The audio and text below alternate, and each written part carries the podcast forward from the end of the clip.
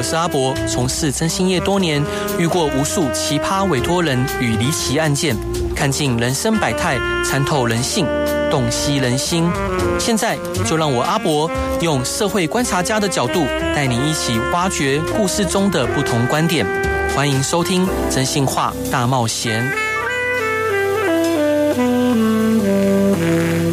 各位亲爱的听众朋友，大家晚上好，欢迎回到飞碟电台，收听由我真心师阿仔主持的《真心话大冒险》。今天邀请到的来宾让我觉得非常的兴奋，因为他出了一本非常精彩而且非常好看的书。这本书的书名呢叫做《医疗史侦办录》，是由麦田出版的。然后呢，这位作者呢，他现任星光医院的神经科主治医师，兼任台大医学院的神经科主治医师，以及台湾大学医学院医学系副教授。他生活中最大的乐趣就是呃，包括教学与写作。那今天他为我们带来这本新书呢，《医疗史真半路》，让我们来热烈欢迎汪汉成医师。Hello，欢迎您。哎，谢谢您，还谢谢各位听众。是，所以汪大哥，您的眼神非常的温柔。所以平常对呃，就是病人或者是您的家人，也都是这么的温柔吗？那未必，那要看当时的情绪了。哦、有时候如果说碰到呃烦心的事情，不会那么温柔的；有时候碰到病人也会疾言吝啬，哦、真的不听话的话。是，呃，标准的视病如亲。呃，视病如一个职业的专业的对象啊、哦，是，所以呃，老哥可以请教您，呃，就请介绍这一本《医疗史侦办录》的特色跟内容是什么呢？那这本书哈，是它如果可可以分前前后两半呢哈，嗯，前面一半我是试图从古代的一些传说或者一些历史中寻找一些古人，呃，人都会生病会死吗？对，但是你古代的资料你看不出这个人是生了什么病，他怎么死的？对，我想做一点。侦探工作哈，从今日医学来看，看那些古籍的记载当中，推断他的症状等等哈。是，从今天来看，那么他可应该是什么样的病？对，那么再给他做一个时空挪移哈。假如他到了今天，或者我们到了古代的时候，嗯，能不能正确的诊断这个病？能不能帮到他？这是本书的第一部分。是。第二部分是比较从巨观的地方来看哈，嗯，因为这个主要是要看从古到今的医学医疗的流变呐哈，对，这里头有非常非常多有趣的故事跟过程，嗯，那第二部分就是从一个巨观的某种观念或者某种大的流行病哈，嗯，或者某种过去的人不知道，后来经过科学家努力真相大白的一些病以及一些这个医学的现象哈，嗯，如何从古到今经过了什么样的事情，发生了什么有趣的故事，然后演变成今天的。这样，这是本书的第二部分。所以这本书的基本上的精神就是从古到今串，把医疗医学的观念串流起来，看看它的变化。是，老哥，我有一个非常好奇的事情，就是我们当读到呃明朝的历史的时候，它有一个开国元勋徐达。嗯哼。那呃这个历史记载说，徐达后来因为他生了一个病，他不能吃烧鹅，然后朱元璋还特别给他吃烧鹅，结果他就死了。真的有可能有这种病吗？古代人说吃烧鹅背发背。发曲嘛？啊，痕是什么呢？就是背上有一个细菌感染的脓疮。对，是。他们古代人说，这这这跟我们书里头有一个有一个部分也很有也很有关系，就是我们书里头讲到古代对于食疗的观念。嗯嗯。食物可以害人又能帮人哈。是。有时候因为古代说鹅肉是发的，嗯，发的话你已经发炎的时候，它就更火雪上加霜，所以它更厉害。嗯。啊，这个当然是鬼扯了。那因为这个食物啊，它有它的各种的特征是没有。错了，嗯，但是什么叫发，什么叫练哈，没有人知道，随便说说的，你不会说因为感染你吃个鹅肉就死掉了，这是不可能的事情。是，嗯，那老哥想请教您，就是当时是什么样的缘由，呃，让汪医师您想着手撰写这一本医疗史侦办录呢？呃，这样说了哈，我们专业的人，假如说我们从事医辈医学一辈子的人，那嗯，对我们来说，这个现代的医疗观念跟现代的科学观念是自然的事情啊，自然而然，而且我们要跟与时俱进嘛，你一定会去看最新的。可是你如果看看周围的人，不是这个一般的人，就是说不要说一般人了，就是非专业的人来说，许多人这一方面的科学或者医学观念，他搞不好还停留在一千、两千年之前啊，对。但是呢，也不是说他们的错，因为他们没有机会像我们这样接触到这些东的东西。嗯，那你如果他，有时候很多人一直到现在，他还觉得说，搞不好说现代医学没办法解决的事情，我来寻求一个古方，一个秘方，搞不好可以治好现代医学的不能解决的问题。嗯，这是一个崇古跟迷信古的一个概念嘛。对。但是如果你光这样跟他说的话，他也不能接受啊。他说你凭什么这样说？因为他不知道从古到今怎么流变的。对，我希望靠这边书把这个医学从古代的他们到底从什么缘由出现了什么样的观念，而后这样的观念如何演变，如何被科学家打破，如何成为今天的现代的医学这个流变，他知道这个变化，知道了这个东西的根，才有办法知道什么是真的，什么是假的哈。我的主要是目的是这个地方，这就叫做科普啦。科普对。是。那老哥在撰写这本书的时候，是否遇过一些挑战或难题？是如何克服这些困难的呢？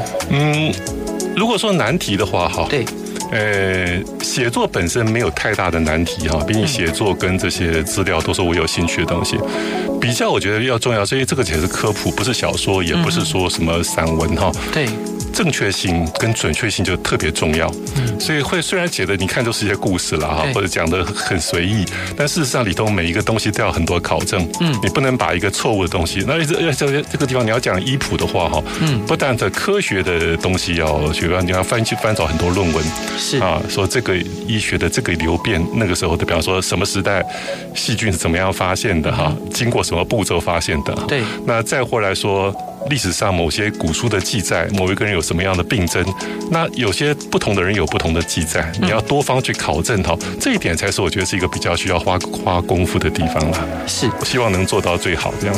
那老哥想请教，就在古代巫术跟医术有剪不断的关系，可否分享一个在撰写这本书的时候让您印象深刻的巫术与医术共存的小故事呢？那如果讲说一个例子的话哈，那古其实古时候巫跟医是同源的啦。哦那反正就是古在古人来说，病都是神秘的东西，都是超自然的，都是鬼神的，所以巫就是要来治病嘛。嗯，那这个一直流传下来，到今天也没有完全绝迹了哈。比方说有一个故事，唐朝的故事，嗯，像唐朝的这个段成式哈，嗯，写了一个叫《酉阳杂俎》的一个一个一个小说，笔记小说，里头有很多小有趣的小故事。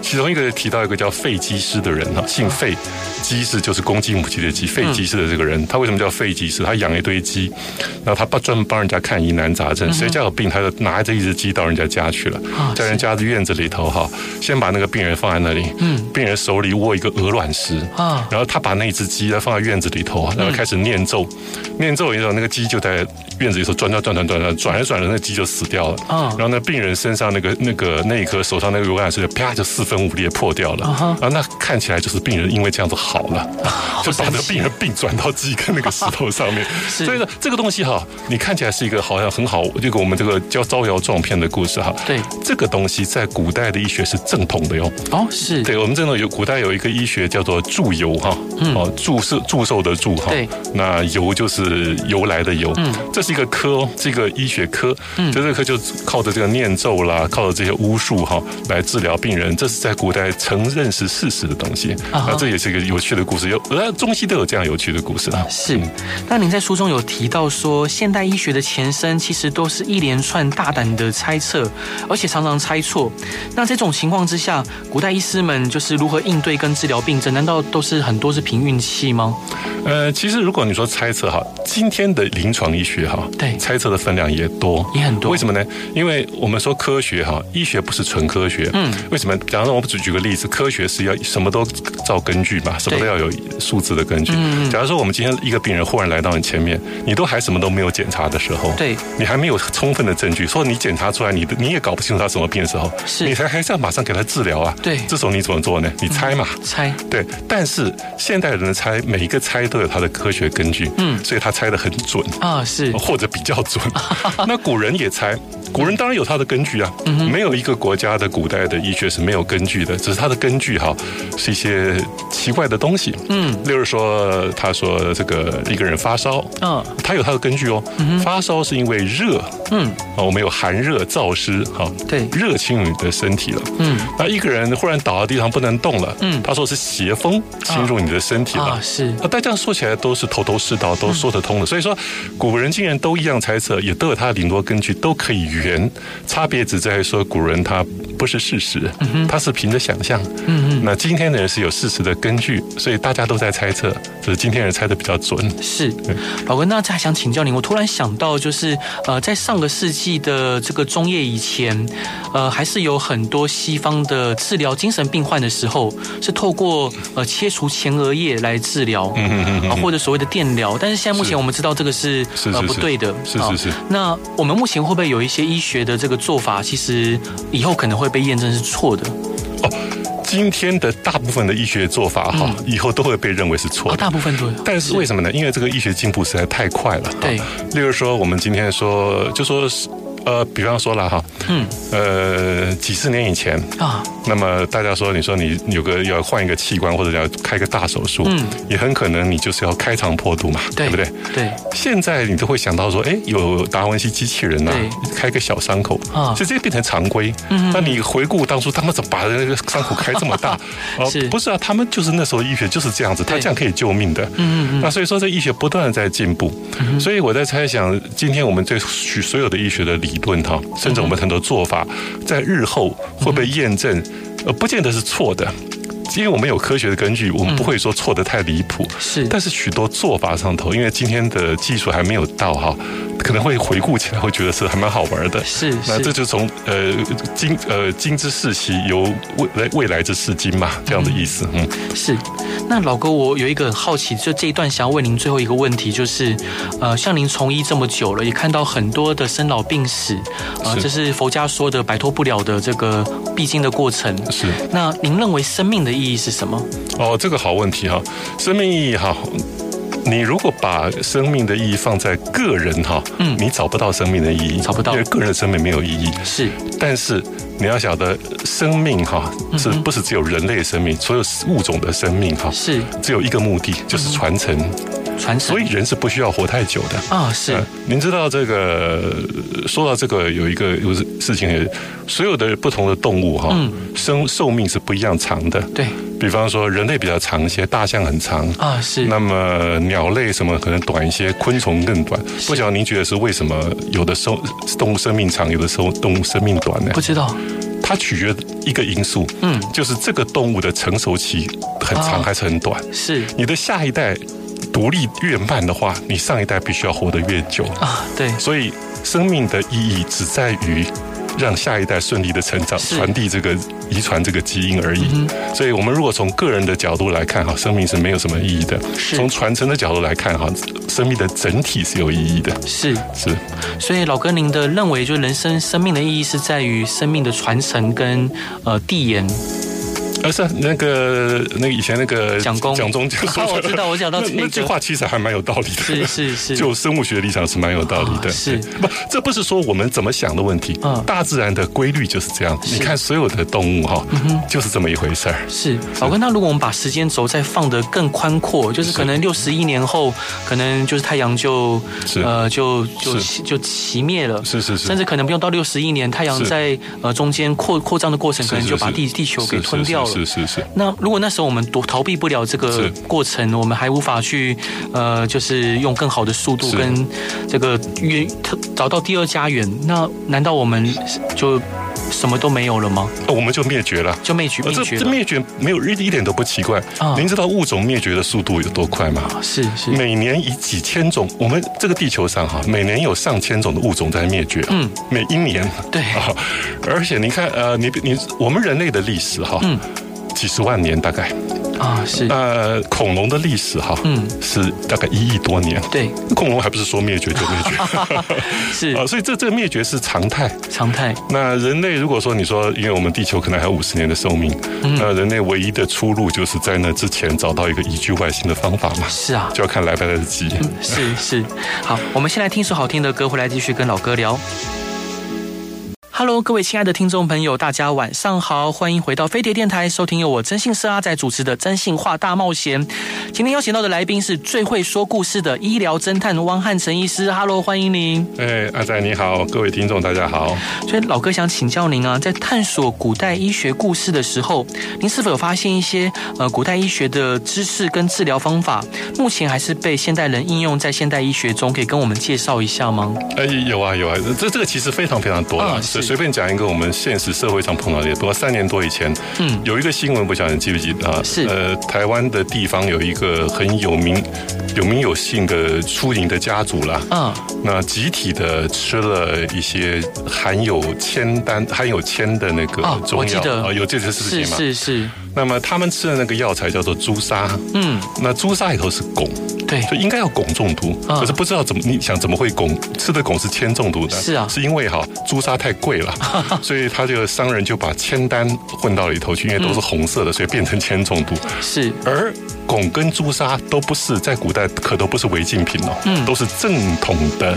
药品。是。啊，而且还有它的那个非常多的疗效，所谓的疗效啦，比如说朱砂就是一些安神啊、安宁啊等等等等东西，那所以就是就把毒药这么吃下去，对，以为会有疗效，这样。那你想想看，现在我们还有这样的新闻，就表示现代人还会做这样的事情吗？对啊，啊，对，那个就是他们还是就不知道为什么就会相信说，哎，这些古书上说的东西一定是真的，嗯，所以导致这样。所以我的意思就从这个，因为药材哈，对，古代的药材。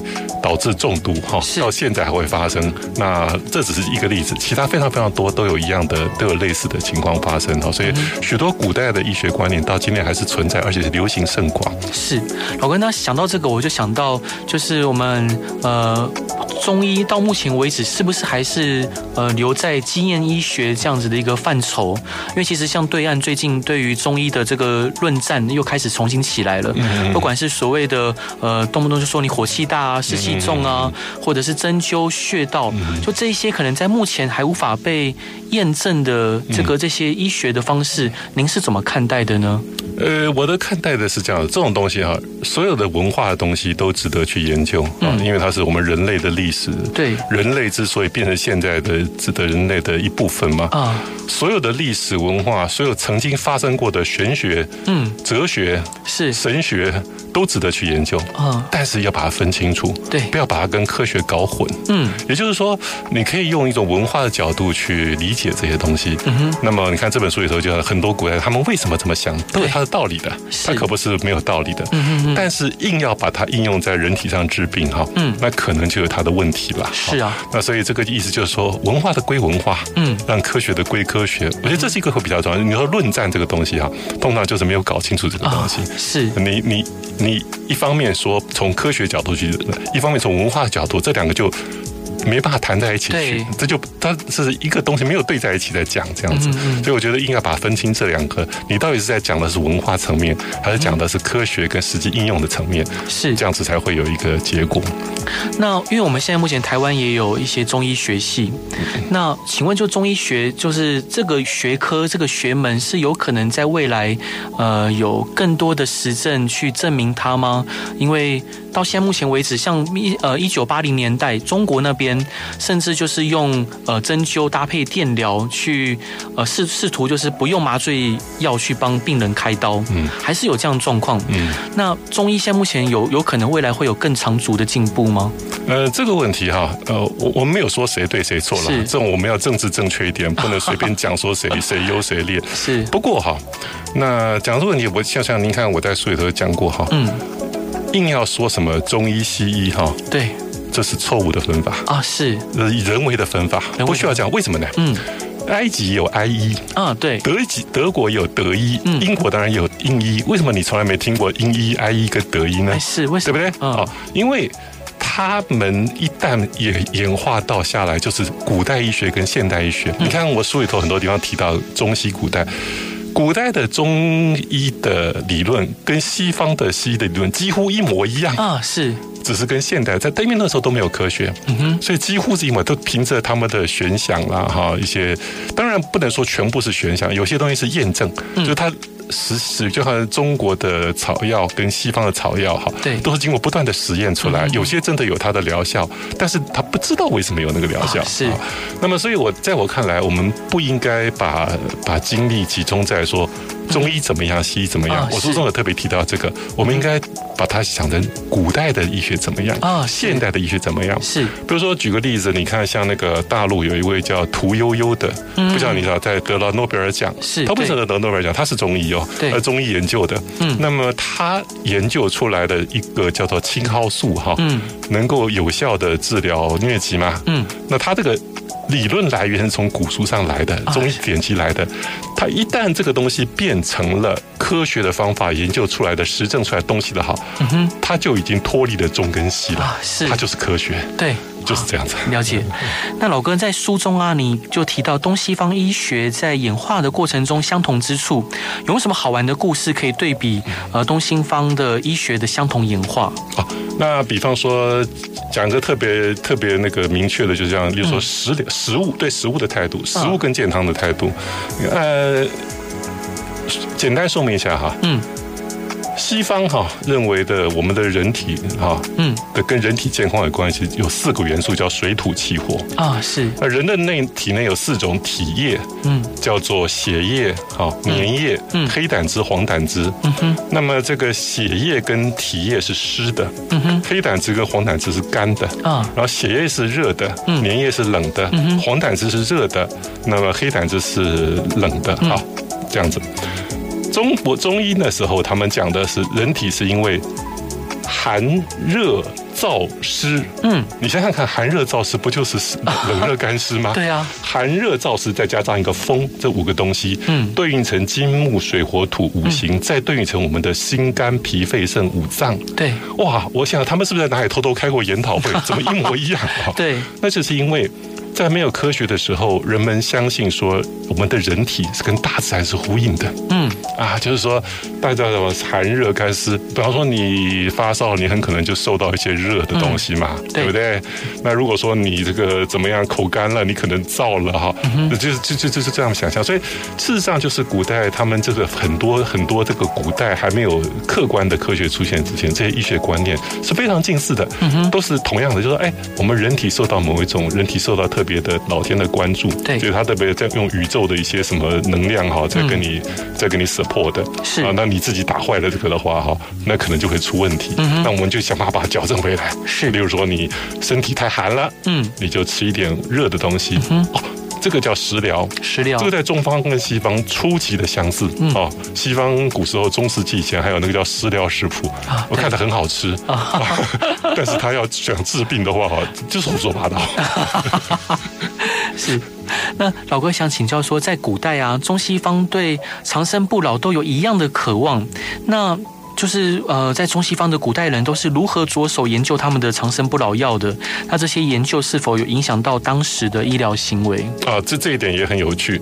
那从从刚刚的食疗再进一步哈，有所谓的食疗，所谓医疗。对，刚刚说过，中国是基于寒暑燥湿风这些东西，金木水火土啊。还有一个观念，就是因为人体哈是容易消亡消亡的，嗯，但是矿石金石是非常长久不变的，对，所以希望能从矿石里头哈。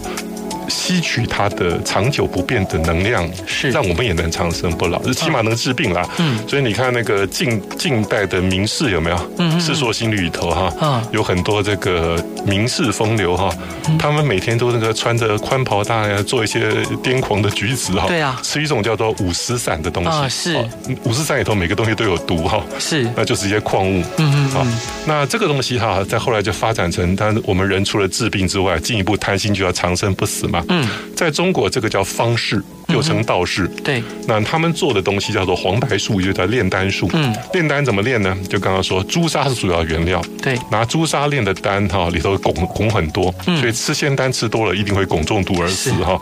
那这是古代这个炼丹他们长生的。哎，西方好类似，嗯，他们叫炼金术。炼金术，炼金术，我们有个卡通叫做 《钢之炼金术师》，是我超爱的。你看的话会多了解炼金术一些。是炼金术怎么样呢？他们一样，他们初级的炼金术把破破铜烂铁啊，炼金术的精神是这样的哈，炼金术是能够掌握然后水土气火元素的奥秘，嗯、对，所以它能够转变这元素的构成，让一种元素变成另外一种元素，嗯，所以它可以把破铜烂铁转成黄金、白银，哦，那是。中国的方式一样，叫黄白术，黄就是黄金，白就是白银，可以发财，嗯，进一步，它要炼出一些有益的物质，嗯，来够治病啊，是。当你的你的身体用一些矿物炼成一种跟跟炼丹一模一样，可以改变你身体的元素的不平衡，嗯，让你治病，甚而可以长生不老。所以炼金术的最高境界不是要炼炼金子，也不是要炼药，是要炼成你的肉体跟灵魂哈。你看钢之炼金术师里头哈，是那个人体炼成是最大的禁忌嘛，因为它触到了人的灵魂。对，这是他们的幻想了。嗯，所以我的意思就是说，长生不老这件事情，古中古中今天让我们我们刚刚好像提谈论过哈。嗯，如果人人要说人的生命的意义的话，你就知道长生不老是很荒谬的。对，因为我们人只要把下一代养大就可以死了哈。啊，是何必要长生不老？为什么呢？对，长生不老以后，这世界上太挤了。嗯，很多事情都是这么来的哈。是，所以说呃，看开的话。就不会去想这个事情。嗯，那古人会有这样的迷惘啦，那会这样子回来，会追求各种方法，就会有各种这样方式啦。炼金术师会发明一些很有趣的。至于说他们后来哈，并不完全是负向的一个作用，因为他们基炼金术跟炼丹术，事实上介于古代的迷信以及近代的化学之间的一个桥梁。对，没错。在那个之前的人，对于疾病之后的鬼神附身嘛，什么邪风邪气嘛，对不对？可是。是他们先说，比如说炼金术是先说人体的健康跟你体内的元素的构成的不平衡结果啊，这个还是有一点道理的。对，虽然他们是胡说八道，但是他们有抓到一点说啊，这个不是鬼神，不是什么。起码从那时候开始，人们开始开始，后来就有化学的，有有机化学、有生物化学，就会知道说，其实人体之内不要去讲鬼神，嗯，反正你有病一定是什么东西的构成什么有问题。对，甚至我们现在药物也是啊，我们现在药物就是现代化学跟炼金术师一样啊，我们知道应该练什么东西出来，一个化学分子可以治什么病。对，所以它是这一个桥梁，它有它的价值在的。嗯嗯嗯。那老哥，就是您在书中啊有提到许多古代医学的案例跟治疗方法，有没有什么样故事是让您觉得特别惊讶或好奇的？呃，惊讶跟好奇倒是不多，不过有一件事情哈，就是从古到今也是一样，中西之间对于，比如说我们讲一个病叫做梅毒，嗯，对。那梅毒这个，因为它这个在十五世纪的时候在意大利那个地方出现，以前世界上没那个病，对。那后来在一下就蔓延到整个欧洲，而且那个死亡率很高，对。那么后来他们终于发现是跟性交有关系，是性性传播的疾病，那就。他们的宗教人士又产生了太多的想法，什么天罚啦，啊，上帝之怒啦，对，所以当然，所以那时候西方人怎么治疗呢？他们用一种汞，汞就是那个他给你用汞蒸汽啊，把你闷在一个充满汞蒸气的房间里头，给你还有用药膏抹在你手上，所以死于汞中毒的人哈，远远多于死于梅毒本身的人啊，在那个时候，嗯，那后来在十六世纪，梅毒也跑到了我们中国，在中国出现了好几本的讨论梅毒的这个这个这个。这个专书，嗯，其中用的药物哈，有一个叫做用氢粉，氢粉就是一个汞的化合物啊，好巧。那后来中国另外一个在十七世纪的时候，有另外一个医学家哈，他。试着用一种叫生生粉的东西来治疗梅毒，结果发发觉真的有效啊！生生粉是什么呢？是参哈，十字旁的那个砷，我们的乌角病的那个参哈。是这个东西为什么会杀死螺旋杆菌？但螺旋的那个杆菌，当时人不知道。对。那后来在十九世纪的时候，西方人才发现哈，哎。他们一他们就发现说梅毒是螺旋菌产生的，对。而在实验室里头，他们发现砷的化合物哈，能够杀死螺旋菌，而且能治好梅毒。那中国人比他们早了三百多年，这是实验上是吧？但是因为砷的毒性也是太大，没错，也很可能会杀死病人。所以后来在盘尼西林哈那个发现之后，这个就被淘汰了。我觉得这个是我在在在爬树之间呢一个很有趣的东西，就同样一个病，从古到今，从所谓的天罚，嗯，那后来。到一些因为你的道德不好，道德不好，而后再变成一个呃，用一些实验性，比如说我随便手里抓一些嗯以前人用过的药，管理用我用用下去，就发现有些人会好，是，但是那个不知道为什么。那直到后来科学出现，知道它的真正的原因，才能设计真正有效而副作用少的治疗。这在我的过程中是一个比较特殊的好有意思的一个案例。是，感谢老哥的分享。我们先来听一首好听的歌，回来再继续跟各位聊。Hello，各位亲爱的听众朋友，大家晚上好，欢迎回到飞碟电台，收听由我征信社阿仔主持的《真性化大冒险》。今天邀请到的来宾是非常会说故事的医疗侦探汪汉成医师。Hello，欢迎你。呃，你好，呃，各位听众大家好。然后他出版了一本好看好又呃非常丰富的新书，这本书的书名叫做《医疗史侦办录》，是由麦田文化出版。所以老哥想请教您啊，就是您在书中有描述很多不可思议的医学演化故事。那哪一个故事对您来说是呃让您印象最深刻的？然后为什么呢？呃，演化的故事哈，嗯，那比方说这个前面提过了哈，嗯、那一个就是这个这个梅毒嘛哈，嗯，那其他还有几个，例如说像这个黑死病好了，哦，黑死病，那黑死病这件事情哈，在呃欧洲在十四世纪的时候大流行哈，对，杀死了大概一小半的人口，真的，嗯、那个叫鼠疫，嗯，当时人完全完全不知道它是怎么回事，嗯、结果又是天罚了哈，啊是，那所以说后来慢慢在。我在这个故事里头提了一个最有意思的一点是，后来我们知道这个黑死病是鼠疫，是鼠疫细菌产生的，是。结果一直发展到最近期哈，可以用这个黑死病的这个鼠疫杆菌的基因回去哈，是。去做考古，就是说他把这个欧洲的那些古代的那些陵墓挖出来哈，抓他们的身体里头的那个鼠疫杆菌的基因，再跟世界上各地的基因来比较，因为之前有个大争论哈，黑死病是不是从中国的地带传到欧洲去的？对，后来发现果然是，原因就是因为他的基因比对以后，发现确实这么回事。是，那所以我觉得这个给我一个比较特别有趣的演演化的东西，就是说一件一个同样一个病，从过去人家对他种种不不能理解哈，对。很害怕，慢慢的演变到后来哈，能够做到这样的事情，这样是哦。想到黑死病，我就觉得非常有趣。包括老哥您的这个书的封面就有这个鸟鸟嘴帽，是是是。就那时呃的这个医生，他们认为这样子可以就防范这个病毒的入侵，对对对。甚至我们那时候公司的伙伴还会戴这个帽子面具，是是是，他们很喜欢。是。那呃聊到黑死病，就是。后来有人说黑死病它间接的引发了启蒙运动，是的，因为他发现就是可能呃黑死病就是好像对于这些神职人员一开始说这是是上这个天罚嘛，但是后来发现神职人员一样会得，是是是。那呃疾病跟医学对于人类文化的演变，就是老哥您有没有什么样的想法可以分享给听众朋友的？那就是就就一再度拿这个来做例子了哈。嗯，有人说啊，西洋医学史的的论著里头有一句话说哈，嗯，黑死病结束之日啊。就是现代医学开始之日。对。啊，为什么这样说哈？就刚刚您说了，过去的人对疾病的概念哈，是糊里糊涂的，是。很多就是为了鬼神嘛、天罚嘛这样子嘛哈，一直到黑死病的。大大的一个这个流行之后，死了那么多人，什么人都死，小孩也死，无辜的什么事啊，教师也死，是他不，这个人也会怀疑，嗯，因此哈，从了黑死病之后，黑死病因为死了太多人以后，欧洲整个的社会的变迁，社会环境的结构。那有大的变化，嗯，人变得相对自由，是，他可以研究更多的一些所谓的 pre 科学啦，科学之前的一些博物学，对，所以他们就开始去注意到每种病的一个一个一个一个到底是怎么回事，嗯哼，所以呢，黑死病之后才会有文艺复兴，文艺复兴之后，那么他们开始真的认真的去看解剖学，嗯，然后后来才有细菌学，才知道各种病的真正原因，才有真正有效的治疗，嗯，所以应该是说哈。一个大的刺激，对。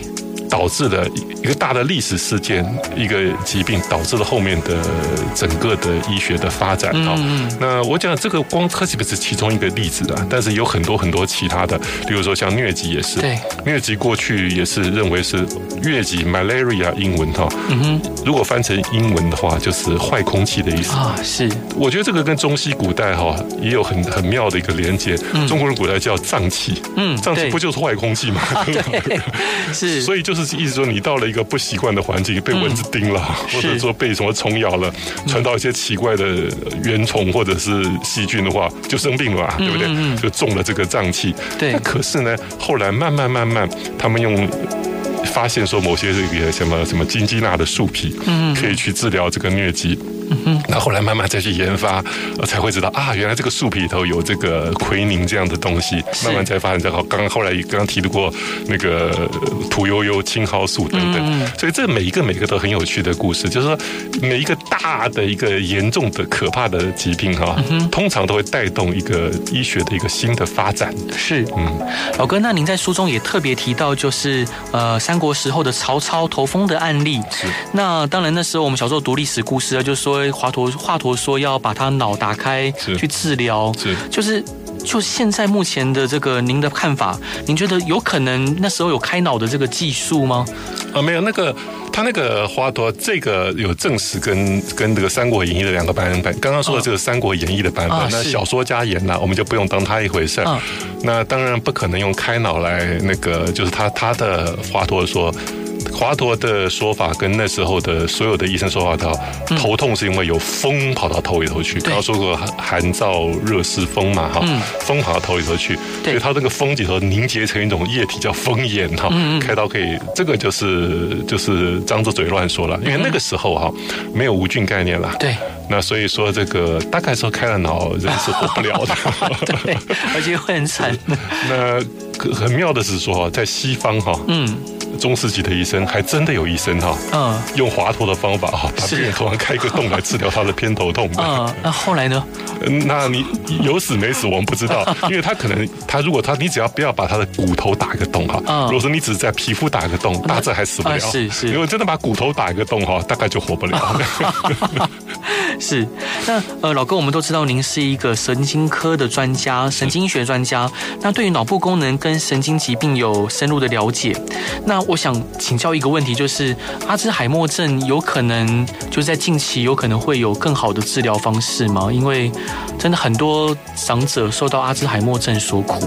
呃，您如果近期的讲的是，比如说十年、五年之内哈，大概不太可能。大概不太可能。原因是因为什么？我们对它的基本的病因掌握还不够，还不够。哎，所以我们要理解一个疾病，通常有几种治疗方法。嗯，那一个叫症状治疗，你不知道它怎么怎么来的，嗯，所以你没有办法根。根据病因治疗，但是有一些药可以改善它的症状。对，阿兹海默就是典型这个例子。哦、是。那第二个就是根据病因治疗。嗯。病因治疗的时候，你看他说又说你找到。哪一个基因或者哪一些分子在作祟？你在它的代谢途径之中呢，把它 block 这样一个 pathway，或者是改变它的基因的组成的基因的 product 的组成的话，是这才有可能谈到一个根治的方法。嗯，这个哈，因为牵涉到的东西比较复杂哈，嗯，所以可能也不是说急就急得来的啦。是，所以我想在近期，所以说五年、十年之内，大概不太可能有一个根治的方法。但是现在反过来说，有不断的有非常新的多的方法来。来去改善大肠，比如除了我刚刚说症状治疗之外，我们现在虽然不知道阿兹海默症的基本原因什么，但知道它的症呃异常代谢物哈，对，像那个叫做类淀粉的沉积，所以现在有人在发展说有什么药物可以减少这个类淀粉的沉积哈，嗯嗯，这虽然你没办法根据病因治疗，还是可以从它的改善它的细胞的状况，对，有这好几种在同步的进行这样子。啊，是。那老哥在呃就是研究古代医学的时候，有没有发现一些跟脑部或神经功能相关的有趣故事或治疗方法呢？啊，那脑部的故事非常多，非常有趣哈。嗯、我有另外一本书叫做《大脑不思议》，里头有讲非常多大脑的，这个有兴趣的听众可以去看一看。嗯，如果讲神经功能哈，在现在这个有几个，我们刚刚在现在这本书里头有提到两个一中一西两个故事啊。嗯，中国就是李后主哈，李煜啊，对，李煜他后来被这个他降宋之后哈，亡亡国之后被关在汴京嘛。嗯，那么然后那时候那个宋太宗赵光义对他很不好，对，那后来他就郁郁而死，没错，正史上没有记载他怎么死的，对，那但是野史上说的很清楚，说他是被他千机药，千机药，嗯，千机药。是什么呢？千机药是一个叫马钱子的一个植物的提炼的生物碱啊，那今天的名字叫番木鳖碱，番木鳖啦，番木鳖就是马钱子，那这个药他吃了会。